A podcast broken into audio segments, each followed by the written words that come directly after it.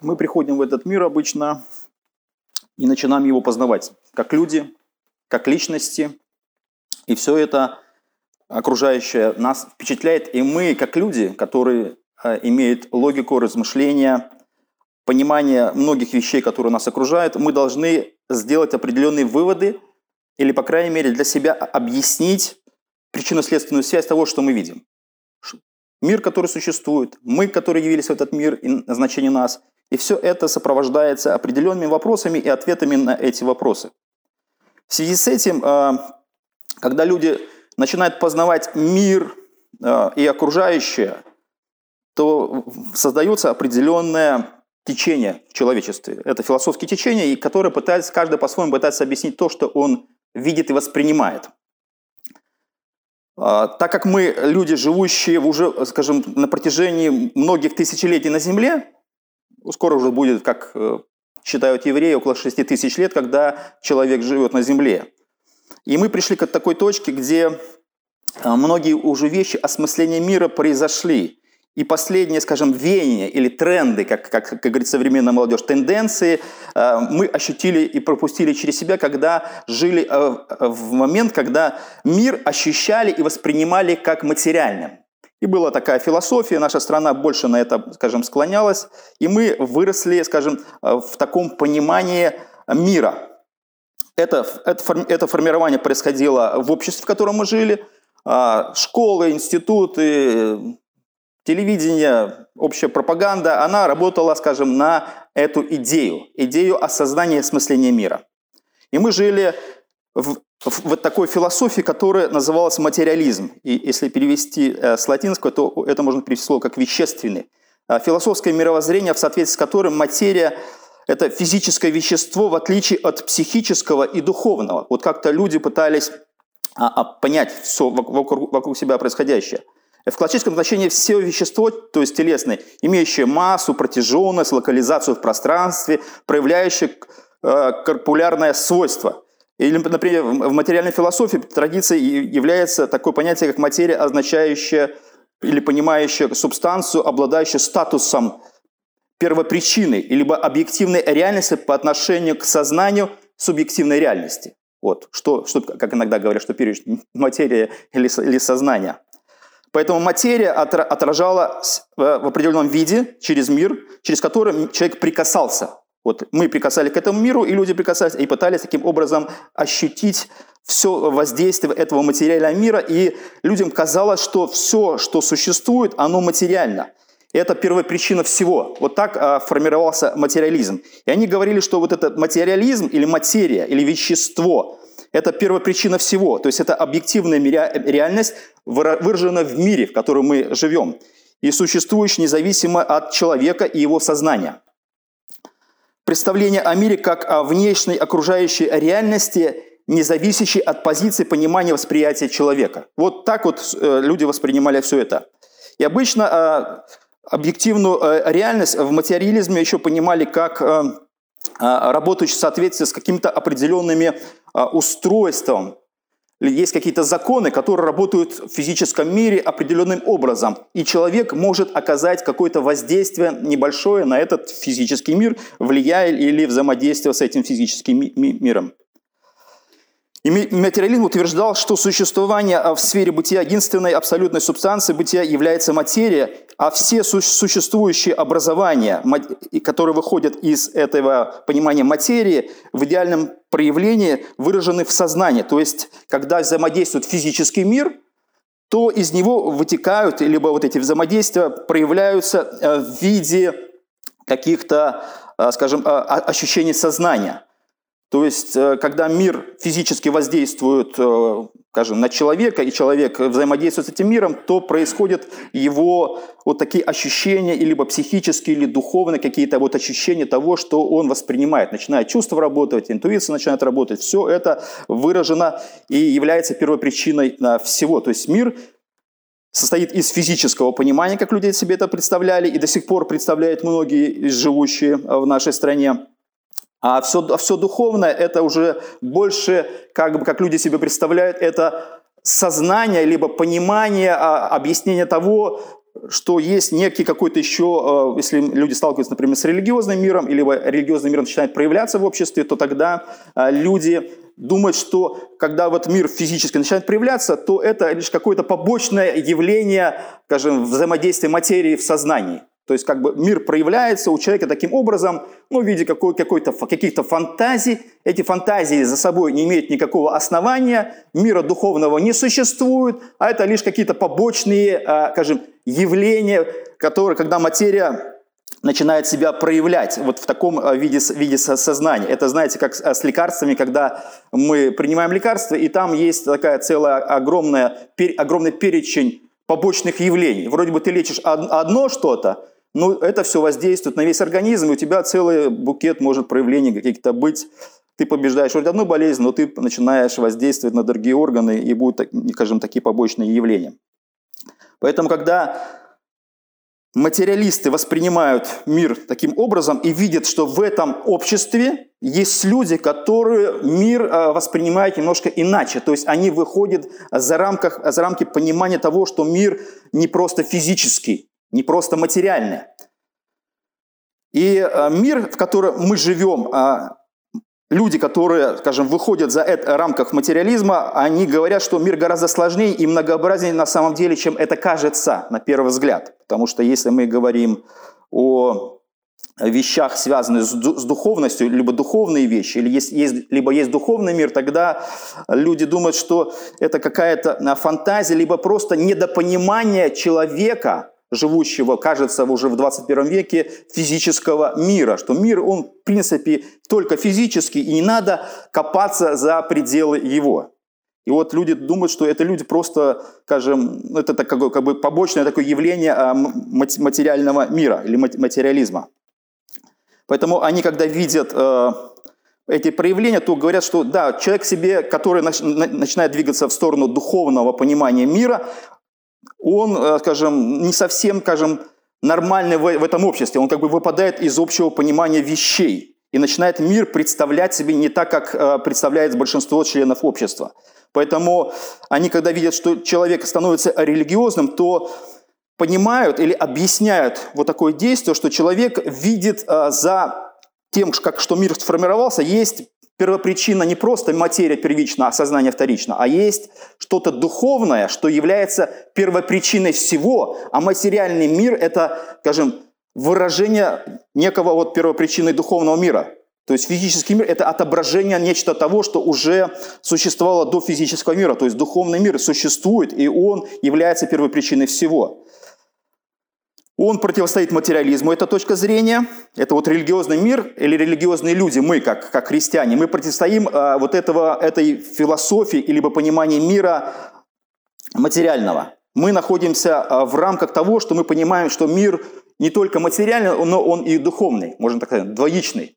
Есть, и первопричина всего – это духовный мир, либо Бог, который является в категориях духовного мира живущий, и тогда, когда он является первопричиной всего, он порождает материю. Потому что если мы читаем Священное Писание, то мы видим, что Бог создает материю или, или создает то, чего не было раньше, то есть вещество, а, с которым а, взаимодействует человек, либо физический мир, в котором живет человек.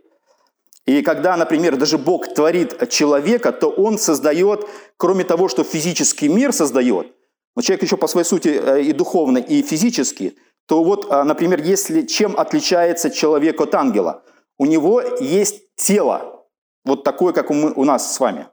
Вот это отличие нас от ангелов. То есть ангелы тоже это личности духовные, но они не имеющие вот что-то такое физического, которое взаимодействует с окружающим миром. То есть Бог создал нас такими, что мы, в отличие от ангелов, физические, и Бог создает вокруг нас физический мир, который взаимодействует а, с нашим телом. Наше тело способно ощутить физический мир, который Бог прекрасно сделал для нас. Поэтому мы выделяемся из ангелов вот такой способностью и отображаем некую реальность, которую Бог, э, скажем, выразил в физическом мире. Знаете, вот как художник, который имеет а, понимание чего-то прекрасного, он берет краски, лист и как бы изображает, он выражает физически вот все, что у него находится а, в духовной реальности, или в мышлении, или сознании. И он отображает это а, в своих, в своих работах. Поэтому, когда материалисты смотрят на духовный мир, который выражает члены общества, в котором они живут, то они думают, что, естественно, есть а, какая-то другая точка зрения, на, на, на взгляд, который абсолютно разнится с большинством. И этот взгляд, э, ну это, по крайней мере, было не всегда так, но по последнее время, э, скажем, материалистов или людей, которые ощущают мир духу, это физическим, гораздо больше, нежели людей, которые воспринимают мир, что он существует также и в духовном виде. Поэтому, когда люди сталкиваются с сверхъестественным, то зачастую материалисты не могут объяснить себе первопричину всего. То есть они как бы сталкиваются с такой тупиковой э, тупиковым вопросом, где они просто не воспринимают, а, скажем, все вокруг происходящего, потому что это выходит за рамки скажем, физического мира. Они не могут этого объяснить. Или говорят так, что мы это объясним, но чуть-чуть позже. В принципе, ничего тут такого сверхъестественного нет. Это лишь вопросы, касаемые времени. Со временем мы разберемся в каких-то вопросах. Это как, например, а, раньше люди думали, что не существует а, микромира, пока не изобрели микроскоп. Когда изобрели микроскоп, то посмотрели, что есть, есть мир, который невидимый, который очень мелкий, маленький.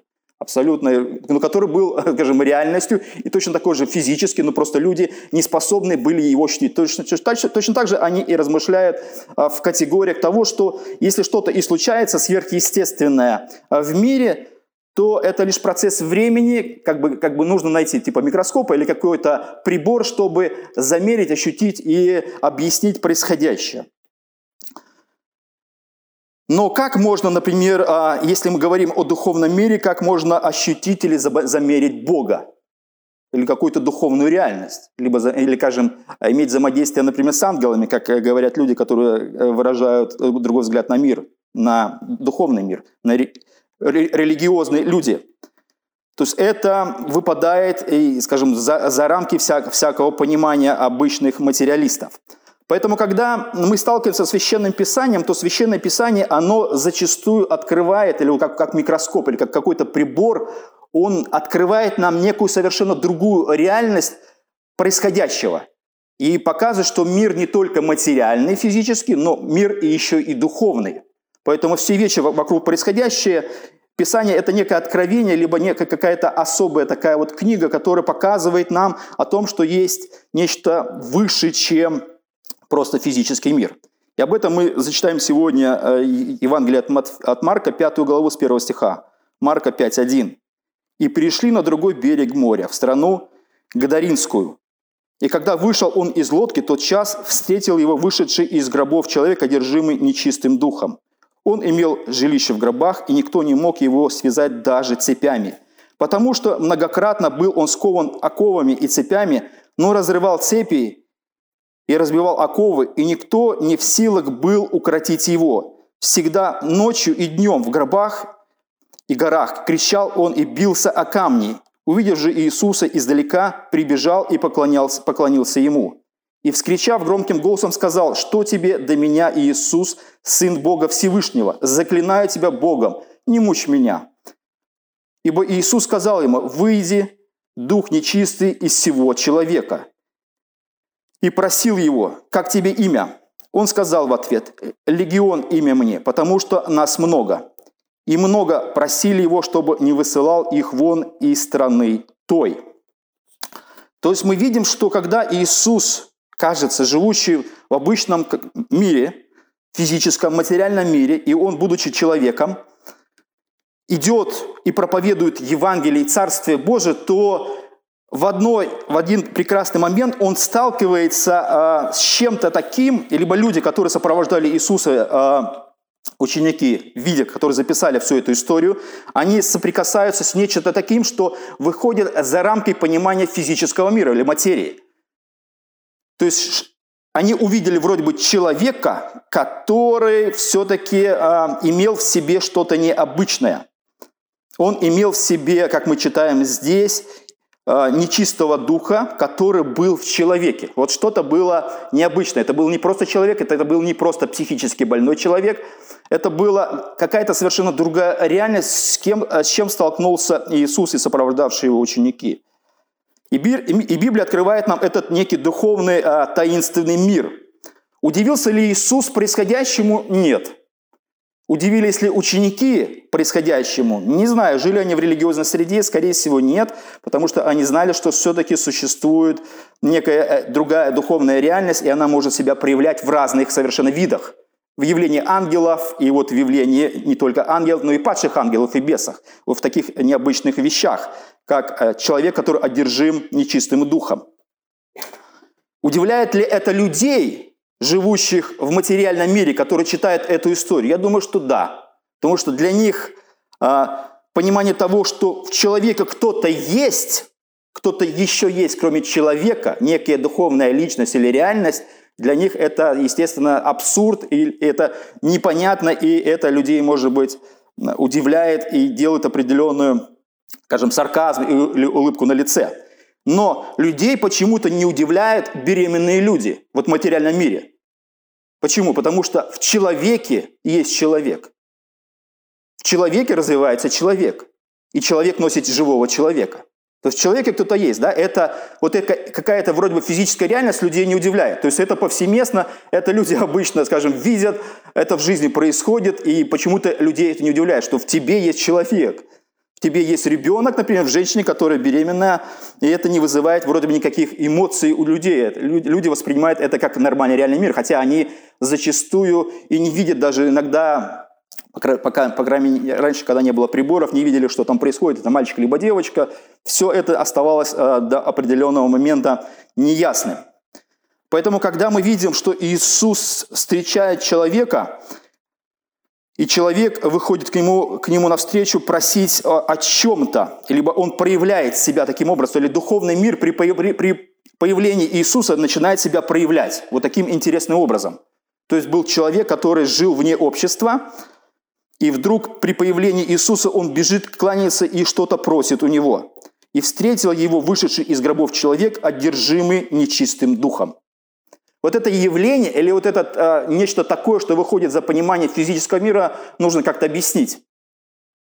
Что это такое? Люди бы, которые думали, а, исходя из того, что мир лишь только физически существует, а, что нет духовного, духовного мира и духовного проявления а, реальности, то они могли бы сказать, что этот человек лишь а, сумасшедший, психически больной, человека, который нужно, был, ну, нужно, нужно поместить в определенное, скажем, лечебное заведение и оказывать на него огромное количество химических препаратов, чтобы погасить вот эту агрессивность или вот эти, эти проявления, которые были с этим человеком. Но когда мы смотрим Священное Писание, оно открывает нам некий друг, совершенно друг, другой мир и другую реальность, которая отображает, скажем, то, что есть на самом деле.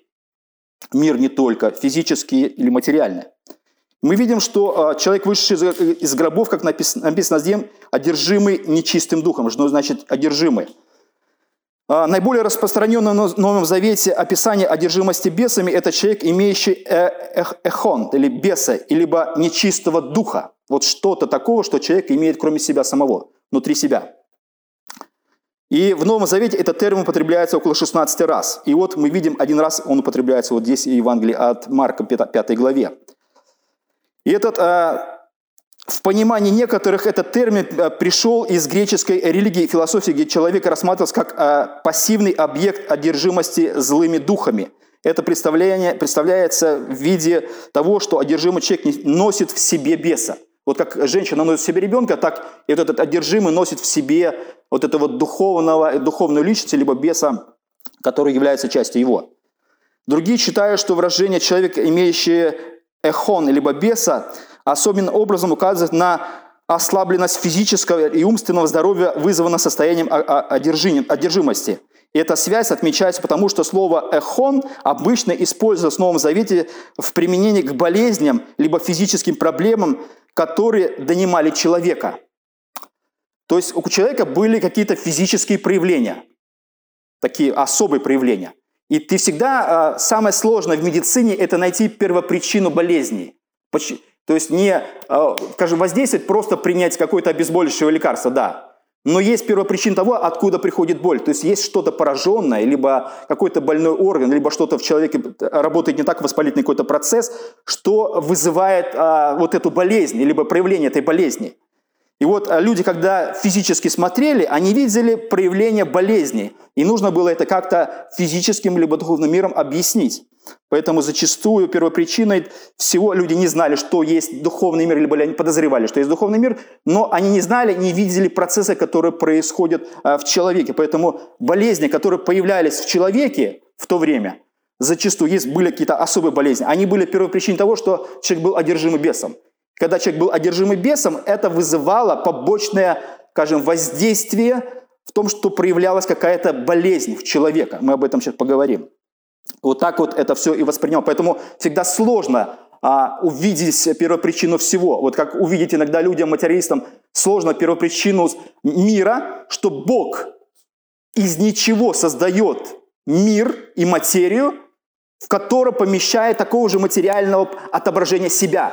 Или, скажем так, Бог делает много маленьких богов, которые живут всегда вечно. Вот человек даже, как бы, если он даже материалист и неверующий, но он все равно часть вечности. Он никогда не перестанет существовать. Он, а, скажем, чем, например, мы отличаемся от ангелов, либо чем мы похожи на Бога, одно из э, пониманий того, это мы личности. Мы рожденные навсегда личности, вот как ипостась мы говорим, ипостась Бога, да? Отец, Сын, Святой Дух. То есть кто-то э, пребывает всегда в бытие, то есть оно существует. И в один прекрасный момент мы как бы являемся в этот мир и становимся вечными, уже вечными, как бы, как бы человек не относился к Богу. То есть это проявление личности, либо Бог отображает концепцию себя или часть себя того, что Он погружает подобного себе в физический мир, где этот, этот подобный Ему существует, и взаимодействует с миром, который Бог вокруг Него творит, в мире, в котором Он существует. Это, это прекрасно. То есть Бог как бы создает, создает среду, и в этой среде мы испытываем а, через органы чувств, через мир воспитываем огромное количество эмоций и ощущений. Поэтому все, что происходит, иногда нужно а, людям объяснять не только с позиции физического мира, но и с позиции еще и духовного. Поэтому Священное Писание показывает нам, что есть первопричина эм, болезней, либо каких-то проявлений нестандартных в человеке – это духовный мир – Поэтому, поскольку физические или умственные муки были наиболее э, э, заметными выражениями, симптомами у человека, который имел одержимость, то э, первопричиной считался бес, либо вот этот падший ангел, который входил в человека. Поэтому понятие того, о том, что человек носит в себе беса, присутствует и употребляется фраза «человек, имеющий эх эхон», либо беса. Эта мысль также включается в себя рассмотрение беса в качестве причины физического либо умственного страдания одержимого человека. Жертва, следовательно, находится в демонической зависимости либо под властью вот этого беса либо демона. Ну, это реальность. Это так и есть. То, что мы смотрим в Священное Писание, оно так и пишется. То, что Иисус говорит, например, «А, «Ибо Иисус сказал ему, выйди дух нечистый из всего человека». Кто с кем разговаривает? Разговаривает ли Иисус а, с человеком больным физически? Нет. Мы видим, что Иисус разговаривает с тем, кто находится в больном человеке. Понимаете? То есть Иисус э, смотрит э, вроде бы на человека, но видит в человеке и разговаривает с некто, кем он, кого он увидел, или кто себя проявил, или кто себя обнажил в данный момент.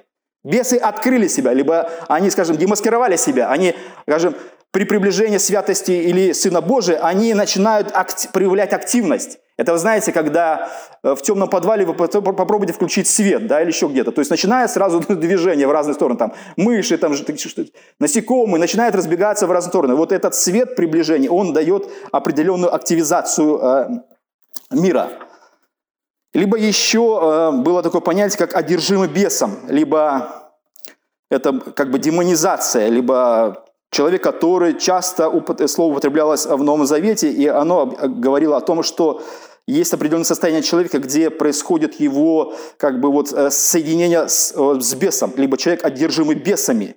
Это не просто был один бес, это была еще и группа группа его единомышленников, либо товарищев, либо суполка, которая э, по определенному признаку, скажем, формировалась и входила в человека. Иисус описывает такой пример, что есть такая реальность, когда в человеке живет, например, бес, Э, он выгоняется по какой-то причине оттуда, потом он, э, скажем, идет наружу, он договаривается со своими товарищами, и потом возвращается, и там тогда восханалия полная происходит. То есть есть определенная такая, скажем, такая э, вечеринка, а вечеринка только внутри человека происходит, и ощущение, либо ужас, который пришел в человека, это просто худшее, Иисус говорит, нежели он, когда он был один.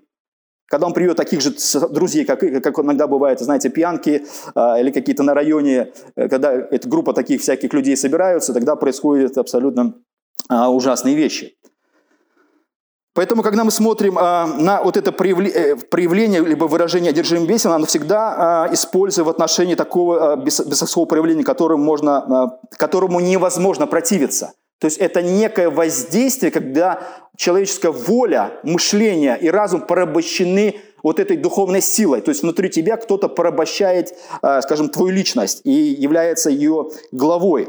И ему э, было практически невозможно оказывать сопротивление. То есть человек, человек нуждался в том, чтобы придет какая-то внешняя сила и освободит его от этого воздействия. Человек сам не мог освободиться. Он не мог принять лекарство, выпить таблетку, либо произвести какое-то над собою э, какое-то значит, э, заклинание, и тогда этот бес э, покидал его. Нет, он уже не мог осознать и вывести, то есть он как парализованный, он как раб, скованный вот этими цепями, как мы видим в проявлениях этого одержимого, которого встретил Иисус. Поэтому одержимый рассматривается как люди, находящиеся под властью либо контролем беса, который приводил свою волю посредством своей жертвы. То есть бесы брали человека и делали свои дела.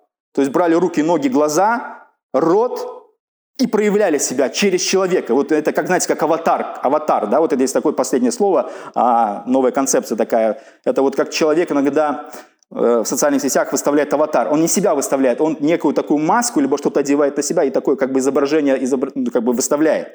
Вот это он якобы. То есть на самом деле нет. А за этим изображением есть настоящий э, хозяин этого, этого, этого, например, там, сайта, либо аккаунта. Поэтому, э, когда мы смотрим на то, что случилось, э, когда Иисус встретил этого одержимого, то мы видим определенные проявления этих бесов, что, что они делают, как это происходит. Эта тема, скажем, она где-то и многим даже более интересна. Кто-то даже в практике христианской жизни пытается, скажем, взаимодействовать в, этом, в этой среде и, например, заниматься экзорхизмом. Там это в разных есть э, христианских течениях. Это изгнание бесов. То есть есть, есть и православные священники, есть и баптисты, и пятидесятники, и много-много кто, кто занимается вот такой, такой практикой изгнания нечистых духов из людей. Поэтому, когда мы смотрим а, на Священное Писание, то мы а, смотрим, как, как это все проявляется. То есть есть определенная реальность, которая выражена в определенных вещах. Например, бесы могли пользоваться голосовыми связками одержимого, чтобы говорить. Ну, кажется, ну как это? То есть моим, моими связками, либо моим ртом кто-то кто говорит. И, вскричав громким голосом, сказал, что тебе до меня, Иисус, Сын Бога Всевышнего, заклинаю тебя, Богом не мучь меня. Кто это говорит? Это не, это не жертва сейчас говорит, это бес, взяв связки. Я не знаю, как это, я не знаю, как это технически делается, но мы видим, что стоит человек, в нем бес, бес берет эти связки и говорит Иисусу, вскричав громким голосом, ртом этой жертвы, ты пришел меня мучить. Или, например, э, Бесы, когда попадали в человека, либо человек был одержим этими бесами, то они не давали говорить человеку, либо вызывали слепоту. Тогда привели к нему, то есть к Иисусу бесноватого слепого и немого, и исцелил его так, что слепой и немой стали, э, стал говорить и видеть. То есть мы видим, привели к нему бесноватого, слепого и немого. То есть э, проявление болезни, одержимости, оно было проявлено через э, слепоту и немоту. И когда Иисус исцеляет, мы слепой и немой стали говорить и видеть. То есть это первая причина того, что произошло, это вот а, выражено было в физической болезни. Я понимаю, что а, даже многие христиане, меня это иногда удивляет, очень удивляет. Я понимаю, что мы не можем точно сказать, а, одержимый человек, либо неодержимый. Либо люди думают, что одержимость была лишь только во времена Иисуса, и вроде больше ее не существует. Это как, знаете, а, как в знаменитом советском фильме, да, были бесы, мы не отрицаем, но они самоликвидировались. Помните, да? Бесы никуда не самоликвидировались, поверьте, братья и сестры. То есть они существуют, как и существовали во времена Иисуса. Просто Иисус их обнаруживал больше, Апостолы тоже имели такую власть изгонять и проявлять, скажем, силу от Бога, чтобы изгонять их. Но тем не менее, они существовали, они никуда не делись. Поэтому зачастую, когда мы живем в материальном, скажем так, мышлении, и мы, мы продукты, продукты материального мира, то, что мы советские люди, которые формулировали в этом обществе, это очень сильно воздействует на наше мышление. Иногда нам кажется, что э, эти вещи были когда-то только во времена Иисуса, но сейчас такого нет. Ничего подобного. Это существует точно так же, как и сейчас. И дьявол существует, и Бог существует, и вся духовная реальность существует всегда. Она никуда не делась, понимаете? То есть поэтому, когда мы иногда сталкиваемся, мы иногда очень таким сарказмом или с улыбкой иронии говорят, ну да ладно, это просто сумасшедший человек. Или просто человек, например, слепой, либо глухой. Позвольте, вы точно знаете первопричину этой болезни? Вы точно знаете, почему он глухой, либо слепой? Или почему он сумасшедший, либо так себя проявляет? Вы точно это знаете? Я встречал таких людей, и когда я рассказываю эти истории, люди говорят, да ну ладно, что ты рассказываешь? Даже я христиан, я разговаривал с христианами, я, я про неверующих вообще не говорю, потому что это бесполезно рассказывать. Я думаю, что христиане могут понять эту реальность, но зачастую христиане не воспринимают это даже серьезно. Это меня больше всего удивляет, нежели то, что существуют бесы, понимаете? Вот христианское неверие, оно иногда очень, скажем, э, интересно возить. Потому что я понимаю, что советское прошлое не прошло даром материализм, понимание того, что существует духовный мир, нам кажется, что нет, на самом деле это, это не так. И болезни мы думаем, что нет. Люди вроде бы объяснили первопричину болезней. Что они объяснили? Почему поврежден орган? Почему человек не видит или не слышит? Почему так это происходит у него психическое расстройство? Что это? Это уже за рамках того, что человек может. Даже психические болезни не лечат. Лишь на них воздействуют, даже медикаментозно, чтобы подавить симптомы. Это как таблетка, которую человек принимает от боли. Но первопричины люди не, ничего, ничего не могут делать. Человек становится просто таким, знаете, очень пассивным, таким, таким, знаете, абсолютно не проявляющим никакие процессы. Его просто нашпиговывают в этих больницах э, какими-то препаратами. Они просто ходят такие, знаете, скажем, под воздействием этих препаратов. Если только препараты убрать, то опять эта первопричина появится. Вот что с этим делать? До сих пор ничего не сделали, вроде 21 век, казалось бы, нет. Потому что речь идет о каких-то, что человек, кроме того, что он физически, он еще и духовный. То есть есть сбои, связанные с какой-то духовной жизнью или с вещами, которые проявляются. Например, мы видим а, в этой истории, что э, этот человек был наделен сверхъестественной физической силой. Никто не мог его связать даже цепями, потому что многократно был скован оковами и цепями, но разрывал цепи и разбивал оковы, и никто не в силах был укротить его. То есть мы понимаем, что силой, которой обладал этот одержимый, она была сверхъестественная. Никакой нормальный человек, обычный человек, скажем так, сверхъестественный человек, он не может разорвать цепи физически. У него просто для этого нет сил. Но понимаем, что сила, которая в человеке, спокойно разрывает цепи и оковы разбивает. Что это? Откуда эта сила? Поэтому сила – это не просто человек сумасшедший он одержим бесом, и эти бесы, там не один даже бес, там их целое собрание огромное, все они, скажем, проявляют себя в виде вот такой физической вещи, вещей. То есть они проявляют себя в физическом мире так. Разрывал, разбивал. Или, например, мы видим а, здесь же, а, в этом Евангелии от, от Марка, что мы видим уже больше как бы проявление. А, Марк, например, пишет, что этот человек после того, когда Иисус его а, исцелил, выгнал этих бесов из него, он сидит одет и в здравом уме. А Лука делает небольшое пояснение по этому поводу. Он говорит следующее. «И в одежду не одевался». То есть он голый ходил и жил вот в этих гробах, вот в этих пещерах, вне населенного пункта. Он, вот, это, вот это, скажем, вызывало наготу, то есть даже мораль абсолютно на него не воздействовала, то есть бесы э, как бы раздевали его. А потом, когда он пришел в себя, он оделся, стал как обычно нормальный э, член общества. Или, например, э, бесы заставляли причинять вред одержимому. Написано Марка 5.5, бился о камни. Но бился головой, знаете, мы так говорим, иди бей, там как бьешься там, о стену, там, да, или бьешься там, о, о двери, там головой. Так вот, он просто физически, никакой нормальный человек не, не будет биться, скажем, о камни головой. Это, во-первых, больно, во-вторых, это, ну, это ужасно. Просто вот в таком приступе биться, биться головой. То есть вот эти бесы мучили человека. То есть цель их была взять контроль над человеком и, и довести его до какого-то бесчеловечного состояния. Человек абсолютно выбивался из общества, и, проявления были ужасны, что люди не могли с ним жить а, вместе. Поэтому а, эти все вещи, они иногда проявлялись а, в помешательстве. И, и, например, Лука пишет следующее. «И вышли, вышли видеть пришедшее, и придя к Иисусу, значит, человека, из которого вышло, вышли, вышли бес, сидящего у него у ног одетого и в здравом уме».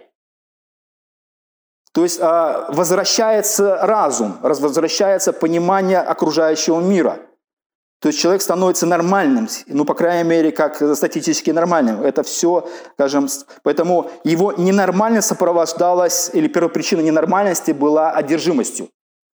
Мы можем сейчас сказать в современном мире, что люди, которые страдают таким болезнью, они одержимы или нет. Мы не можем так вот явно сказать, или проявление, например, эпилепсии, либо еще какие-то вещей. Что это? Химическое, физическое, что это? Духовное? Что это такое? Мы не можем сказать. Мы больше как бы, когда касается, например, нас, либо близких наших, зачастую мы этот сразу фактор, я, я сталкивался с таким моментом, отвергаем. Нет, только не мой родственник, только не кто-то не мой близкий. Хорошо, я понимаю, что это человек как бы заинтересован в этот вопрос. Кто-то другой, может быть, мы и сказали бы, или бы сказали, мы не знаем. Поэтому зачастую, чтобы делать окончательные выводы по поводу каких-то вопросов, лучше сказать, мы не знаем. Это физическая болезнь связана с духовным миром, либо нет. Мы не знаем это на самом деле. Но как так открывает Священное Писание, мы видим, что многие проявления, они касались людей, которые были одержимыми бесами. И это, это факт. Ничего из этого нельзя убрать Священное Писание. Поэтому в этих случаях видно, что одержимые не в состоянии с успехом противиться злобному бесовскому контролю. Они порабощены. То есть на них воздействует такая сила, что человек просто является а, рабом, либо собственностью э, вот этих э, бесов. Из библейских текстов видно, что в одержимых телесно вселяется как минимум не один бес. То есть э, видим, что есть какое-то какое подразделение или огромное количество э, этих бесов, что все-таки он бывает и не один. Например, в Евангелии от Матфея мы читаем 8.16. «Когда же настал вечер, к нему, к Иисусу привели многих бесноватых и, и он изгнал духом, духов словом, духов, то есть там, там было целое сообщество.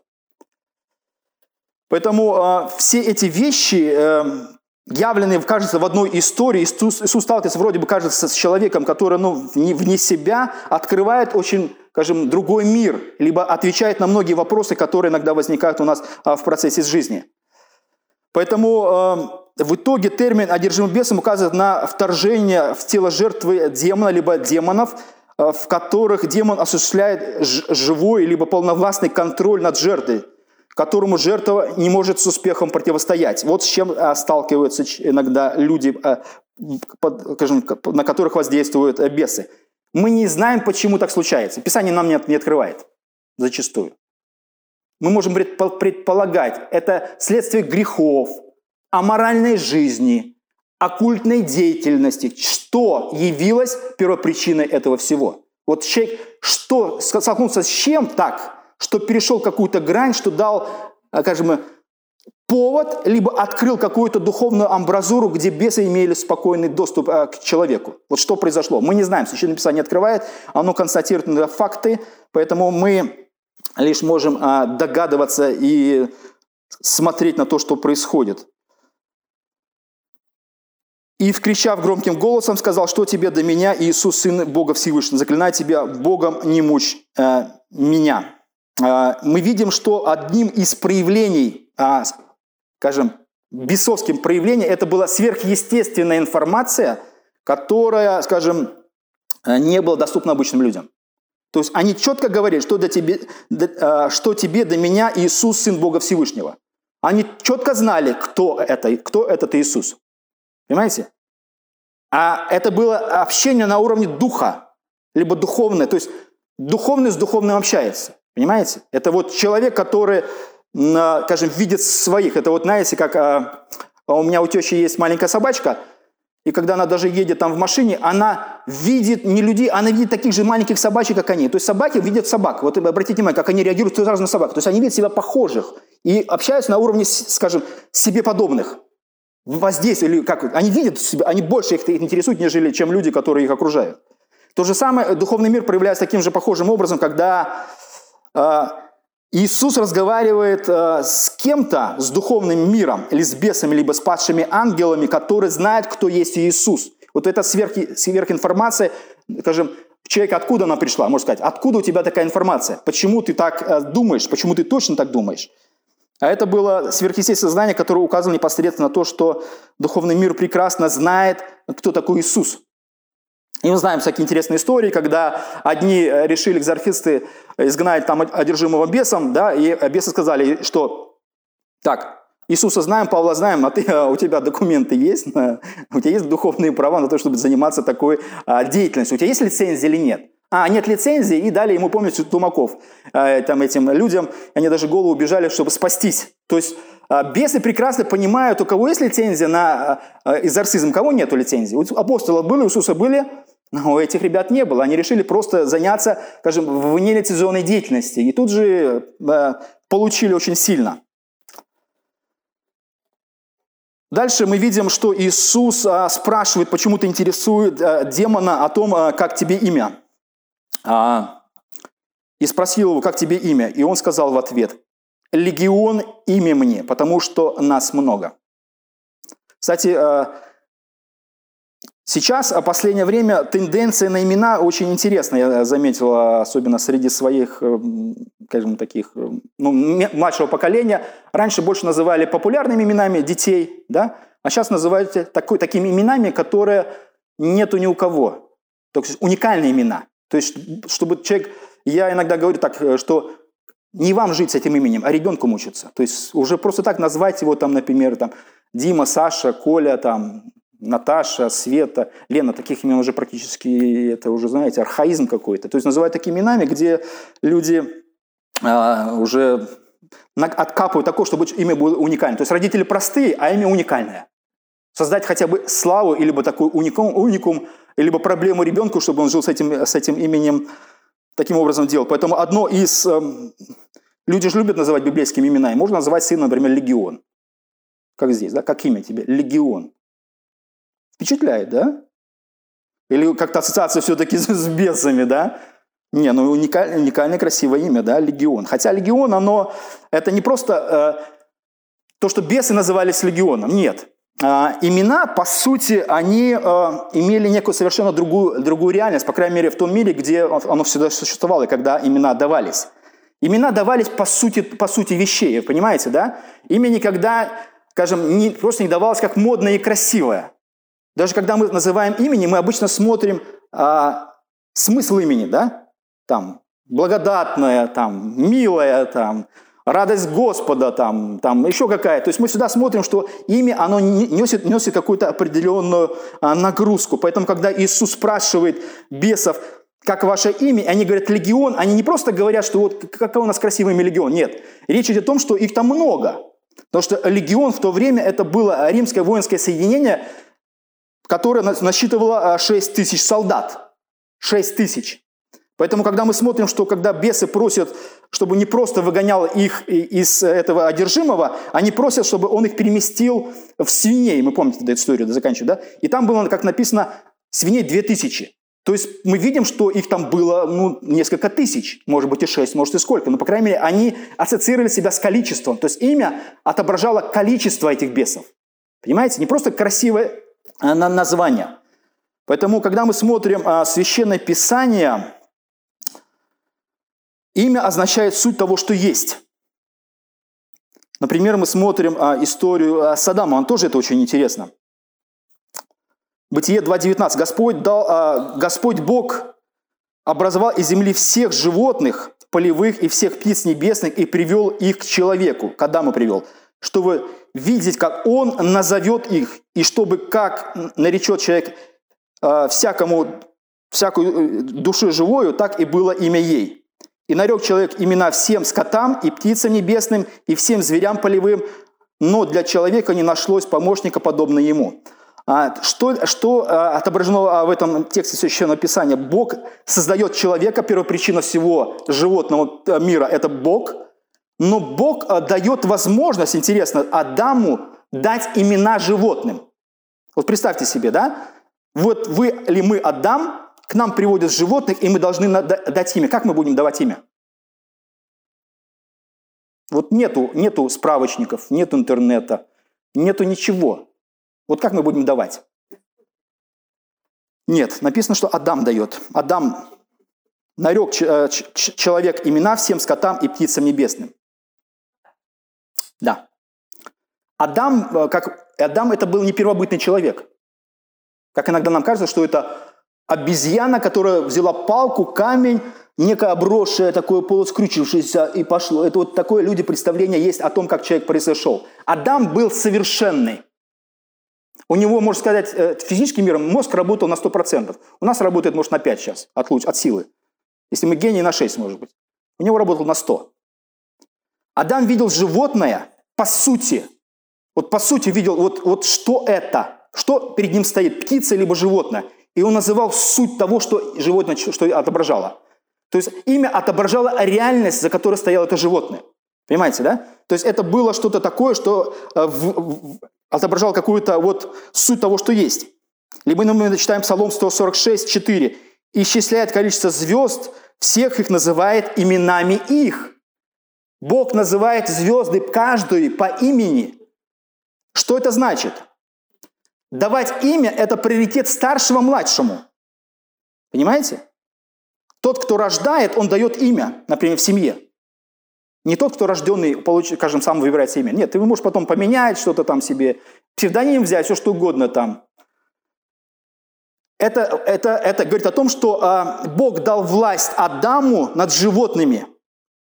И он называл их. Он как, он, как, как, скажем, как он был старшим в, это, в этом обществе, в этом мире. И когда Адам согрешил, а, Адам потерял вот эту власть над животными, и Бог где-то ограничил, что животные не восстали, не съели его просто, не уничтожили человека. То есть это вот было какое-то такое, а, скажем, власть либо порабощение, или как вот домашние животные, которых мы называем, и которые мы главные над ними. То есть мы первопричина, мы даем имя, не, не ты сам себе даешь имя. То есть вот все это происходило. Поэтому то, что произошло о встрече Иисуса с одержимым, это было отображение некой реальности. Речь идет о том, что они провозгласили себя легионом, то есть нас было несколько тысяч, и это было так. Например, э, вопрос звучит таким образом. Есть один человек, а в нем легион бесов. Несколько тысяч. Как это? Вот как это может быть, кажется нам, да? Кажется, ну один как-то там. Мы думаем, что без такого же размера или что, как это, как он может вселиться один, а там их несколько тысяч. Это была некая богословская средневековая дискуссия, сколько бесов может поместиться на кончике иглы. Вот так вот дискути дискутировали. Это интересный, кстати, вопрос. Поэтому этот вопрос взят чисто непосредственно из Священного Писания. Как в одном человеке может поместиться такое количество бесов? И дальше последнее, а, что можно видеть из, из этого текста, а, это следующее – вот э, Иисус сталкивается с некой духовной, духовной реальностью. Что она отображает? Во-первых, мы видим, что Иисус, Он занимался служением, и это служение что-то значило. Как, например, э, служение отображало, ну, скажем, роль Христа в нем. Или как, например, определить приход Царства Бога. Или как, э, какие, какие могут быть признаки этого Царства, или признаки пришествия э, Мессии. Иисус говорит это в Матфея 12 главе, 28 стихе следующее. «Если же я Духом Божьим изгоняю бесов, то, конечно, достигло до вас Царствие Божие». То есть проявление о пришествии Мессии было связано с тем, что Иисус изгоняет силою Божию бесов. То есть это был признак того, что что-то необычное или сверхъестественное а, происходит а, вокруг, в мире то достигло до вас Царство Божие. То есть, значит, пришло Царство Божие. То есть, Царство Божие можно было определить по каким-то признакам. Там воскресение мертвых, исцеление людей, проповедь Евангелия. И одним из признаков это изгнание бесов. Иисус так говорит. Поэтому Христос э, открывает себя вот в таком, э, скажем так, мессианском э, виде. Он единственный в своем роде Мессия, кто проявляет себя через изгнание скажем, неподконтрольных духовных сил. Эти подконтрольные силы только подконтрольны Иисуса, Мессии, Мессии и Богу, больше никто. Потому что они, написано, умоляли Его. кто кого просит. То есть, когда мы смотрим на Иисуса, что Он делает, Он, Иисус не занимался экзорцизмом. Иисус не произносил клятвы, заклинания, Он не бил а, в барабан, Он не разводил огонь и не бегал вокруг жертвы. И посыпал пеплу жертвы и все, что он произносил, какие-то магические заклинания. Нет, мы видим, что этого не происходит. Это, был, это не был, Иисус не был связан с этим. Он не занимался экзорцизмом, либо религиозной практикой, или ритуалами, включающими в себя чародейство, магические заклинания, а, которые вызывали вот какую, или какое-то произношение какой-то формулы, которые а, освобождали жертву от бесов. Нет. Поэтому а, Иисус отличался от всех них совершенно другим. Марк пишет, Марк 1.27. «И все ужаснулись, так что друг друга спрашивали, что это? Что это за новое учение? И что он и духом нечистым повелевает со властью, и они повинуются ему». То есть люди видели проявление Христа. Христос с властью просто говорил и приказывал, они уходили. Время, о которых говорят бесы, это было время, когда они думали, что с пришествием Мессии, вот как думали евреи, с пришествием Мессии будет конец мира. Но бесы понимали, что это еще не конец мира. Поэтому они говорят, что ему? Ты преждевременно пришел мучить нас. Да, будет, они знали, что будет время, когда они будут мучиться. И Бог будет мучить их и наказывать их. Но у них сейчас время а, такого, знаете, отпуска. Они пока, скажем, свержены на землю, они действуют, как они хотят, и Бог особо так их не контролирует, лишь повелевает что-то определенным образом делать. Мы видим, что они просят и говорят, еще не время, еще не время, мы тебя поймали, еще не время, ты пришел раньше времени. Иисус говорит, я знаю, что еще не время. Поэтому хорошо, ну как, как, какие у нас варианты есть? Они говорят, ну вот, вот, вот свиньи, есть вариант. Да? Они перешли в свиней, свиньи упали, мы читаем, с обрыва 2000 они попали э, в море, они, скажем, засолились, и таким образом э, украинцы получили сало, изобрели сало. Знаете, как кофе получился, как люди стали кофе пить? Просто были обычные бобы, и люди для каких-то сельских нужд, для кормления по животных использовали в мешках, их хранили в каком-то сарае. И сарай сгорел. Когда сарай сгорел, зерна пожарились. Сказали, М-м, вот так, так, так получилось кофе, который мы сейчас пьем, получаем удовольствие. А так получилось сало, которое получают удовольствие украинцы и белорусы. Свиньи, попадающие в соленую воду, просаливаются, и потом мы с удовольствием, со шкварками, с сальцем, с лучком, чесночком, да, мы это все употребляем. Поэтому это очень полезная история. Происхождение сала, мы смотрим библейскую историю Евангелия от Марка, и все, все очень понятно и разумно. Поэтому Иисус а, что делает? Он а, делает это а, особым свойством. Он имеет власть, и эта власть предназначена для того, чтобы освобождать просто по повелению слова. Иисус не торгуется, Иисус просто повелевает, и они что-то делают. И все люди ужасались, и это проявление вот того, что, как они говорят, и духом нечистым повелевает со властью, и они повинуются ему. Что это значит? Это следовало то, что э, силы тьмы были подконтрольны Иисусу. Иисус э, свое мессианство и свою власть открывал через вот такие проявления. Это не просто встреча Иисуса с, там, сумасшедшим, нет. Это Иисуса с духовным миром, где Он главный в нем, где Он имеет власть и силу, и эта сила проявляется э, через такие вещи. Поэтому это были знамения царства, изгнание бесов, совершение Христом, они распространялись как чудеса, либо были проявлением как чудес, и они, бесы, слушались и повиновались Мессии, либо Царство Божие таким образом проявляло себя, и оно открывалось. И люди через это должны были увидеть не просто того, что кто-то изгоняет, они должны были увидеть во Христе Мессию и Спасителя мира. Это было как признаком, это было вот таким а, скажем, впечатляющим действием, за которым стояло мессианство Христа, и люди должны были откликнуться на это и принять э, свою собственную мессию. Поэтому пусть вся эта история будет для нас, скажем, благословением того, что мы воспринимали духовный мир как реальность и не отвергали откровение Священного Писания. Аминь.